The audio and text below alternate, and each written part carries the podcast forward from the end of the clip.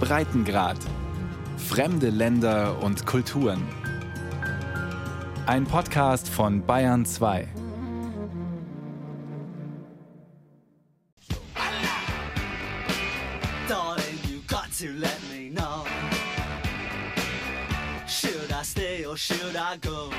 Should I Stay or Should I Go? Der britische Punk-Song ist im Iran nicht besonders populär, in der Musikszene allerdings schon. Er drückt das Dilemma vieler iranischer Musiker aus. Mona ist Ende 20 und Sängerin. Ich habe überlegt, den Iran zu verlassen und habe es schließlich auch gemacht. Wegen der Musik und einer Berufsausbildung in diesem Bereich und weil ich sorgenfrei arbeiten will. No more lying, no, I want my kisses back from you. I'm taking all my kisses back from you. Seit kurzem lebt und arbeitet sie unbeschwert in Österreich. Ihre langen schwarzen Haare sind nicht mehr von einem Kopftuch bedeckt. Im Iran durfte sie zwar als Frau schon auftreten, aber sehr eingeschränkt. Ich habe nur eine Erlaubnis als Background-Sängerin bekommen. Das ist aber nicht das, was ich wollte und wofür ich geübt habe. Aber ich musste es machen. Und manchmal haben sie mir sogar die Genehmigung als Background-Sängerin wieder entzogen.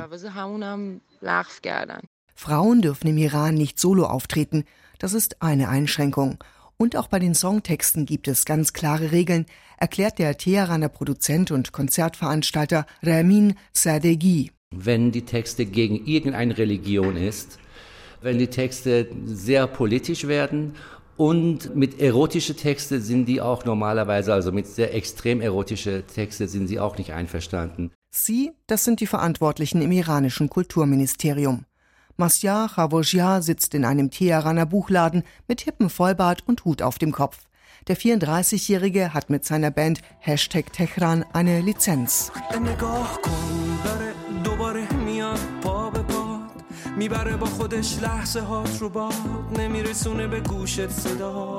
Seine Texte sind unverfänglich, er hält sich also an die Regeln, allerdings mehr widerwillig scheint es.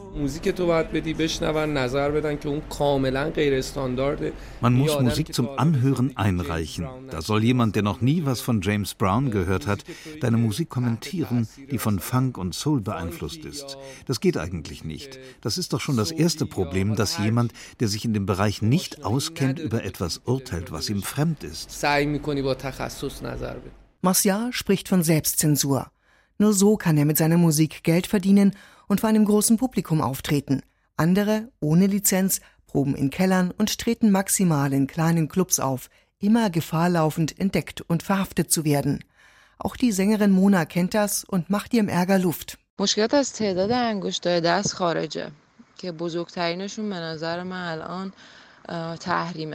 Es gibt viele Probleme. Das größte Problem sind meiner Meinung nach die Sanktionen. Die bereiten Schwierigkeiten, wenn es um Musikequipment und Ausbildungsmaterial aus dem Ausland geht. Und das andere sind die Arbeitsgenehmigungen, vor allem für Sängerinnen, deren Arbeit ja nicht legal ist, sondern als Verbrechen angesehen wird. Auf das Problem bin ich auch immer wieder gestoßen.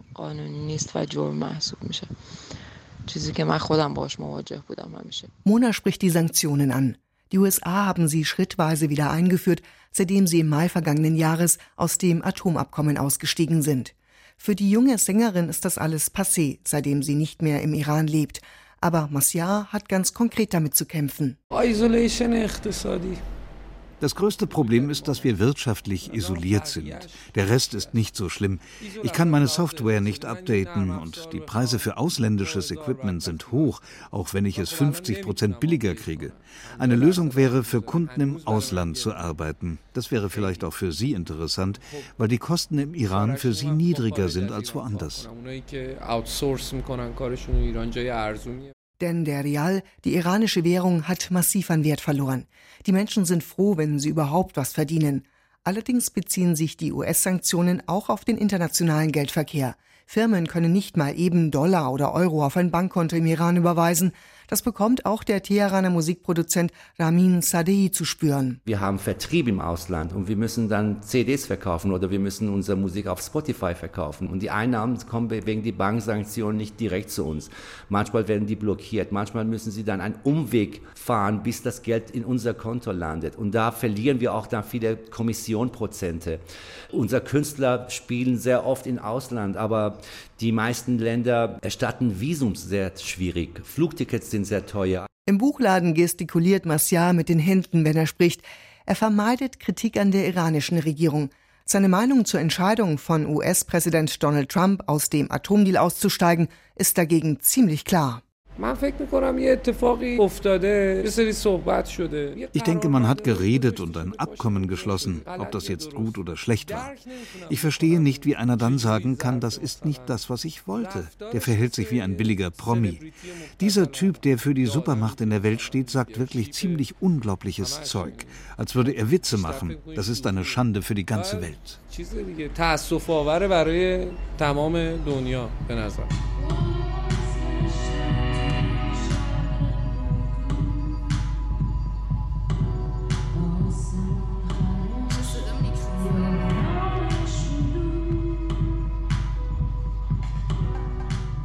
Der junge Siavash Suhi übt mit seiner Band in einem rumpeligen Proberaum in Teheran und hat dabei eine Menge Spaß. Sie sind zu dritt. Einen Namen haben sie sich noch nicht gegeben und auch noch kein Album rausgebracht. Sie wissen auch gar nicht, ob sie das wirklich wollen. Dafür müssten sie eine Lizenz beantragen und ihr Rebellendasein aufgeben. Und an dem hängen sie. Ab und zu kriegt die Band eine Genehmigung für ein Konzert, erzählt Siavasche.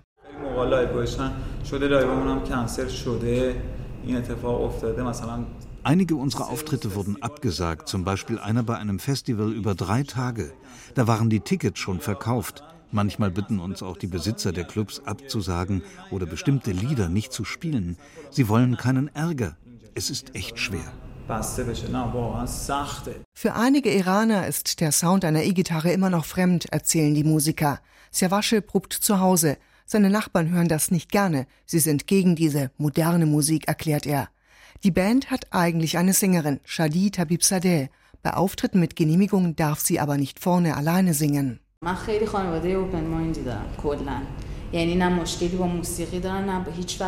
Meine Familie ist sehr aufgeschlossen.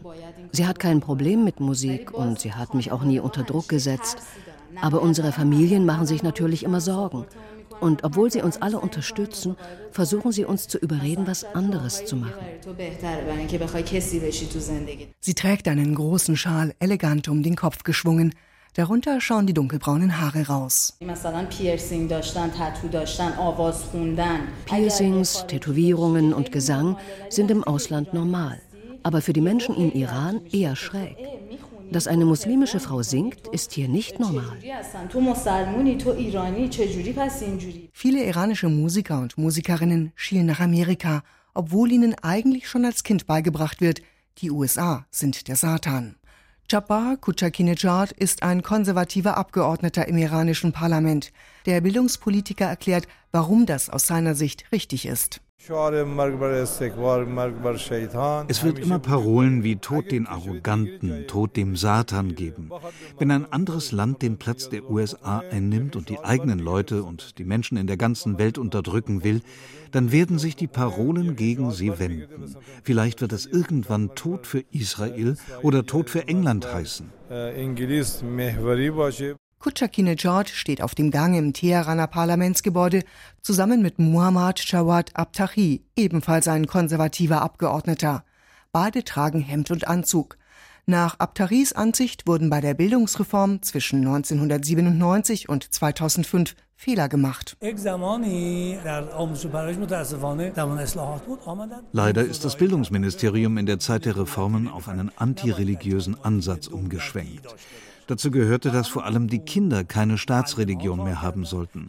Die Lehrer wurden dafür ausgebildet, die Schulbücher geändert und die Medien durch die Reformer entsprechend angewiesen. Heutzutage wissen die Kinder die Namen der Fußballspieler von Real Madrid und ihrer Frauen, aber die Namen der iranischen Märtyrer kennen sie nicht mehr. Ein US-Wissenschaftler hat für ein internationales Institut mit Sitz in Jerusalem iranische Schulbücher untersucht. Die überwiegend zwischen den Jahren 2000 bis 2004 erschienen sind. Demnach wurden die USA darin immer wieder als die Unterdrücker oder die Arroganten bezeichnet. Ihr Ziel sei es, so wörtlich, den Besitz der schwachen Nationen zu plündern und sie zu versklaven. In einem Schulbuch für die elfte Klasse fand der Wissenschaftler den Aufruf, dass sich die Muslime entschließen sollten, die Zähne des amerikanischen Mundes zu zerschlagen. Lehrern werde in einem Handbuch erklärt, die Herzen der Schüler sollten vom Hass gegenüber den Arroganten erfüllt sein Heute gehe es an den Schulen deutlich gemäßigter zu, beklagt Abtahi. Das Bildungsministerium macht Druck auf die Schulleiter. Sie sollen keine amerikanischen oder israelischen Flaggen mehr auf den Boden legen, damit Schüler nicht mehr darüber trampeln auf dem Weg ins Klassenzimmer. Was soll das? Was ist das für ein Zeichen? Ein junger Iraner erzählt, dass es solche Aktionen durchaus immer noch gibt. An speziellen Feiertagen wie dem Jahrestag der Revolution oder der Besetzung der US-Botschaft würden auch mal Schüler aus den Klassenzimmern in den Schulhof oder zu Paraden geholt, um US-feindliche Parolen zu rufen. Die zehnjährige Sarah hat sowas auch schon beobachtet.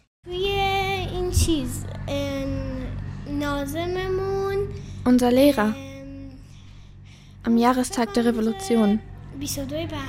Da haben sie Tod den USA gerufen. Sarah hat gerade Unterricht in einer Teheraner Musikschule zusammen mit anderen Kindern. Alle sind so zwischen sieben und zehn Jahre alt.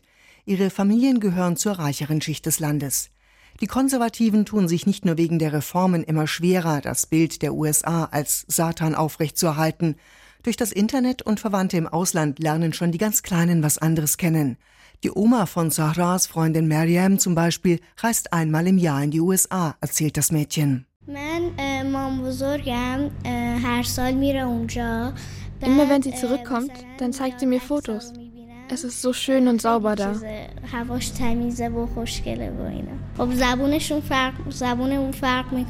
Sie sprechen eine andere Sprache. Hier tragen alle Kopftuch. Da drüben ist das überhaupt nicht wichtig. Außerdem ist es grüner und schöner als hier. Und das Wetter ist besser. Mariams gebräunte Haut lässt darauf schließen, dass sie zum Schwimmunterricht darf. Das kann sich nicht jeder leisten. Sarah wurde in den USA geboren und kam erst als sie zwei Jahre alt war in den Iran. Sie ist ein selbstbewusstes, temperamentvolles und kluges Mädchen. Im Satellitenfernsehen zeigen sie normalerweise viel Respekt für die USA. Aber im iranischen Fernsehen zeigen sie weniger Respekt. Die Kinder unterscheiden allerdings sehr klar zwischen den USA und ihrem Präsidenten Donald Trump. Zu ihm fällt fast allen in der Musikschule was ein. Mm,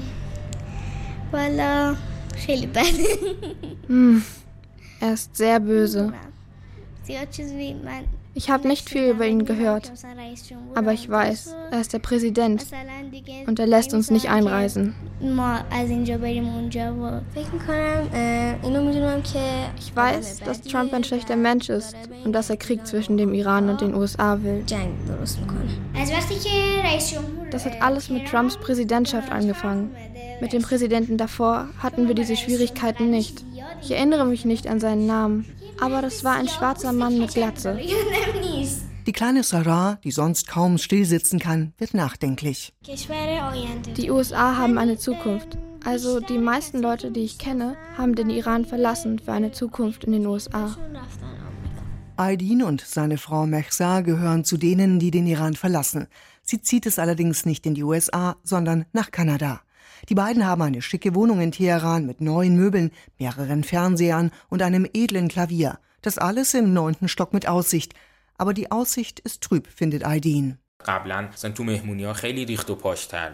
Früher ging es zum Beispiel auf Partys ziemlich luxuriös zu. Das ist vorbei.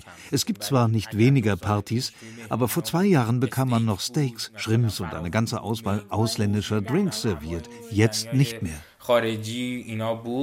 الان اینطوری نیست. Aydin ist 37 und Zahnarzt. Seine Frau Mechsar 34 und Grafikdesignerin. Die beiden gehören zur gut situierten Gesellschaft Teherans. Existenzängste müssen sie keine haben. Trotzdem haben sie sich letztes Jahr keinen neuen BMW gekauft, wie sie es eigentlich vorhatten. Aydin möchte das Geld lieber für schlechte Zeiten aufheben.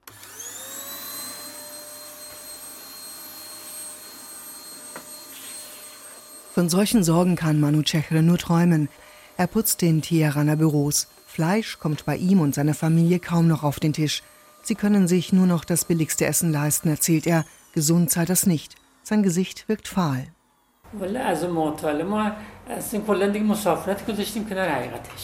Wir haben vergessen, wie es ist zu reisen. Ich bin im letzten Jahr nur einmal in meine Heimatstadt gefahren. Früher, da habe ich das Schulgeld für meine Kinder problemlos zahlen können.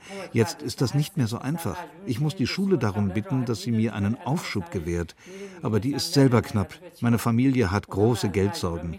Meinen Nachbarn geht es genauso. Wir versuchen zu sparen, wo es geht.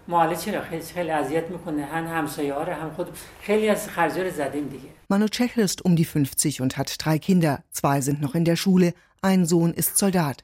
Sie leben in einem Armenviertel von Teheran. Bis vor kurzem hatte er noch ein Moped, um zur Arbeit zu kommen.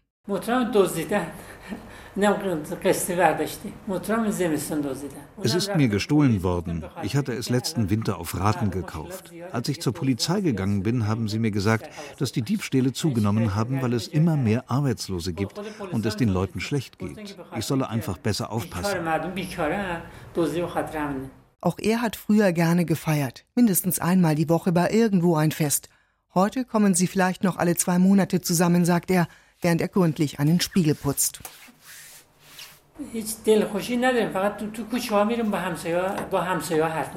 Wir amüsieren uns nicht mehr. Was uns geblieben ist, ist mit den Nachbarn auf der Straße zu reden. Das tut uns dann gut. Wir teilen dann unser Leid und wollen das Ganze zusammen durchstehen.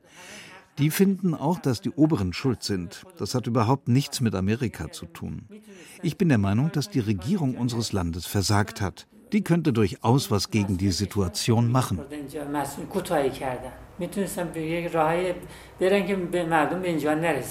In dem Punkt hat er tatsächlich was gemeinsam mit dem wohlsituierten Paar.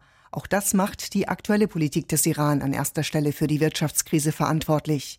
Die ganze Stimmung im Land frustriert sie einfach, erzählt Aydin. Wir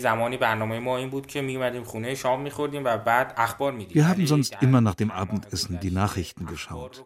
Aber in den letzten Monaten haben wir uns davon verabschiedet, überhaupt noch Nachrichten zu verfolgen. Das hat uns nur gestresst. Wenn wir nach einem anstrengenden Tag heimkommen, wollen wir da nicht auch noch Stress haben. In ihrer Wohnung sieht es noch so gar nicht nach Auswandern aus. Nur ein paar Koffer stehen im Schlafzimmer. Sie reisen mit kleinem Gepäck, erklären die beiden, behalten die Wohnung auf jeden Fall. Manu Chehras Traum vom besseren Leben sieht anders aus. Das Schönste wäre, wenn ich morgens aufwachen würde und im Fernsehen heißt es, es gibt keinen Krieg. Wir haben uns mit den USA geeinigt und morgen sind alle Probleme gelöst. Das Erste, was ich machen würde, wäre, ich würde rausgehen und mich einfach freuen, endlich wieder Energie haben, weil die Sanktionen weg sind. Manu Chehre schrubbt noch schnell ein Waschbecken, bevor es ins nächste Büro geht. Zeit zum Träumen hat er selten. US-Präsident Donald Trump will mit den Sanktionen maximalen Druck auf den Iran ausüben, um ihn an den Verhandlungstisch zu zwingen. Er dementiert, dass sein Ziel ein Regimewechsel im Iran sei. Aber im Weißen Haus träume durchaus der eine oder andere davon, allen voran Trumps Sicherheitsberater John Bolton, so heißt es. Favorit der USA sollen die Volksmujahideen sein. Ihre Mitglieder leben überwiegend im Ausland und machen da keine schlechte Lobbyarbeit. Die frühere Bundestagsabgeordnete Rita Süßmuth besuchte zusammen mit anderen deutschen Politikern im letzten Herbst deren Camp in Albanien. Trumps Sicherheitsberater Bolton spricht immer wieder auf ihren Kundgebungen. Der US-iranische Journalist Borsu Daragahi sieht die Volksmujahideen allerdings kritisch. Sie haben viele kleinere Gruppen, die im Vordergrund agieren. Ihre Spendenquellen sind undurchsichtig. Sie zahlen immer bar und sie sind am Aussterben. Sie haben vielleicht noch 3000 echte Anhänger und es kommen keine neuen dazu. Zum einen bemühen sie sich nicht um neue Mitglieder, weil sie glauben, alle sind Spione. Und zum anderen will niemand bei dieser seltsamen Truppe mitmachen, die in einem Camp in Albanien lebt. Trotzdem kündigte Bolton vor zwei Jahren auf der Jahresversammlung der Volksmujahideen in Paris an, vor 2019 werden wir in Teheran feiern. Das Jahr 2019 ist schon ein paar Monate alt. Zu feiern gibt es für Bolton noch nichts. Im Iran werden die wenigen Anhänger der Volksmujahideen, die geblieben sind, gnadenlos verfolgt. Aber vor allem haben sie im Land wenig Rückhalt. Etwas besser stehen die Monarchisten da, sagte Ragahi. Da schwingt sehr viel Nostalgie mit, wenn man Anhänger darüber reden hört. In den sozialen Netzwerken sieht man Videos, wo sie bei Demonstrationen Poster von den Pahlavi-Schahs hochhalten. Also es scheint schon so, dass sie eine gewisse Unterstützung haben. Ihre Führungsfigur ist Reza Pahlavi, der älteste Sohn des ehemaligen Schahs und damit Thronfolger. Er war seit der Revolution 1979 nicht mehr im Iran, lebt in Virginia. Er ist kein übler Typ. Ich habe ihn sogar mal getroffen. Er ist jetzt nicht übermäßig brillant, aber ich glaube, er will den Job gar nicht. Das ist mehr seine Bestimmung, diese iranische Oppositionsfigur zu sein. Man bezahlt ihn für Reden an Universitäten und in anderen Foren. Er nimmt Spenden von Unterstützern entgegen. Aber ich glaube nicht, dass er den Mut dazu hat, mit seiner Familie in ein Land im Nahen Osten zu ziehen, das gerade in einem gewaltsamen Umbruch steckt. Und ein solcher würde das im Iran werden. Es gibt noch eine dritte Gruppe. Eine, die im Land ist, aber nicht zur Opposition zählt – weil sie über Präsident Hassan Rouhani und Außenminister Muhammad Jawad Zarif an der Regierung beteiligt ist. Der US-iranische Journalist Borsu Duragahi sieht aber auch in den Reformern keine echte Alternative zum Mullah-Regime. Their leadership has proven itself weak. Ihre Führung hat sich als schwach erwiesen. Sie haben immer wieder Leute verraten. Es gab Gelegenheiten für die Reformer, sich für etwas einzusetzen, aber sie haben sich lieber auf die Seite des Regimes geschlagen. Da sind viele Zweifel an ihnen aufgekommen, an der ganzen Reformidee. Und das ist noch ein Dilemma des Iran, dass diese Art von liberaler oder quasi liberaler Bewegung im Land die Menschen so oft enttäuscht hat. Zu den Enttäuschten gehört auch Manu Chehre, der einfache Familienvater aus Teheran. Es wird keinen Regimewechsel geben. Vielleicht ändern sich die Aussagen und das Verhalten der Oberen, aber eigentlich spielt das gar keine Rolle für uns. Wenn andere an die Macht kommen, wird es noch schlimmer. Das mag ein Grund sein, warum es keine großen Demonstrationen im Iran für einen Regimewechsel gibt. Die vielen kleinen Proteste im Land drehen sich mehr um schlechte Arbeitsbedingungen, teuren Sprit und unbezahlte Gehälter. Außerdem ist es gefährlich, gegen das Regime an sich öffentlich Position zu beziehen. Auch Mono Chechre spricht nicht gerne darüber.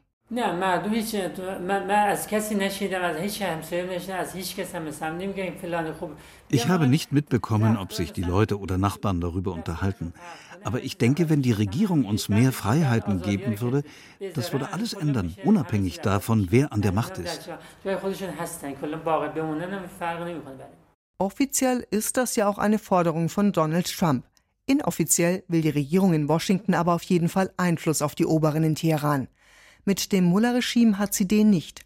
Borsu Duragahi, der auch für eine Washingtoner Denkfabrik arbeitet, hält es auch noch aus einem anderen Grund für sehr unwahrscheinlich, dass die Oppositionellen im Iran eine Chance haben. Die bilden keine Koalitionen. Es ist also nicht nur so, dass die einzelnen Oppositionsgruppen schwach sind, die hassen sich untereinander auch noch wie die Pest. Uh, Möglicherweise sind am Ende nur die Hardliner die Gewinner. Ihr Einfluss im Land wächst auf jeden Fall durch Trumps massiven Druck.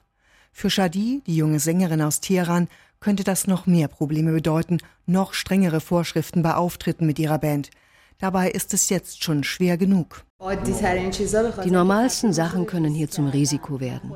Ich habe den anderen sogar vorgeschlagen, dass ich nur noch als Background-Sängerin singe oder die Band ganz verlasse, damit sie eine Lizenz bekommt. Eines kommt für sie und die beiden anderen in der Band allerdings nicht in Frage. Auswandern. Mohammad Reza Hariri erklärt, warum. Unsere Musik ist ein Produkt dieses Landes. Wir können nicht in ein anderes fröhliches Land ziehen und dann über das harte Leben in Teheran singen.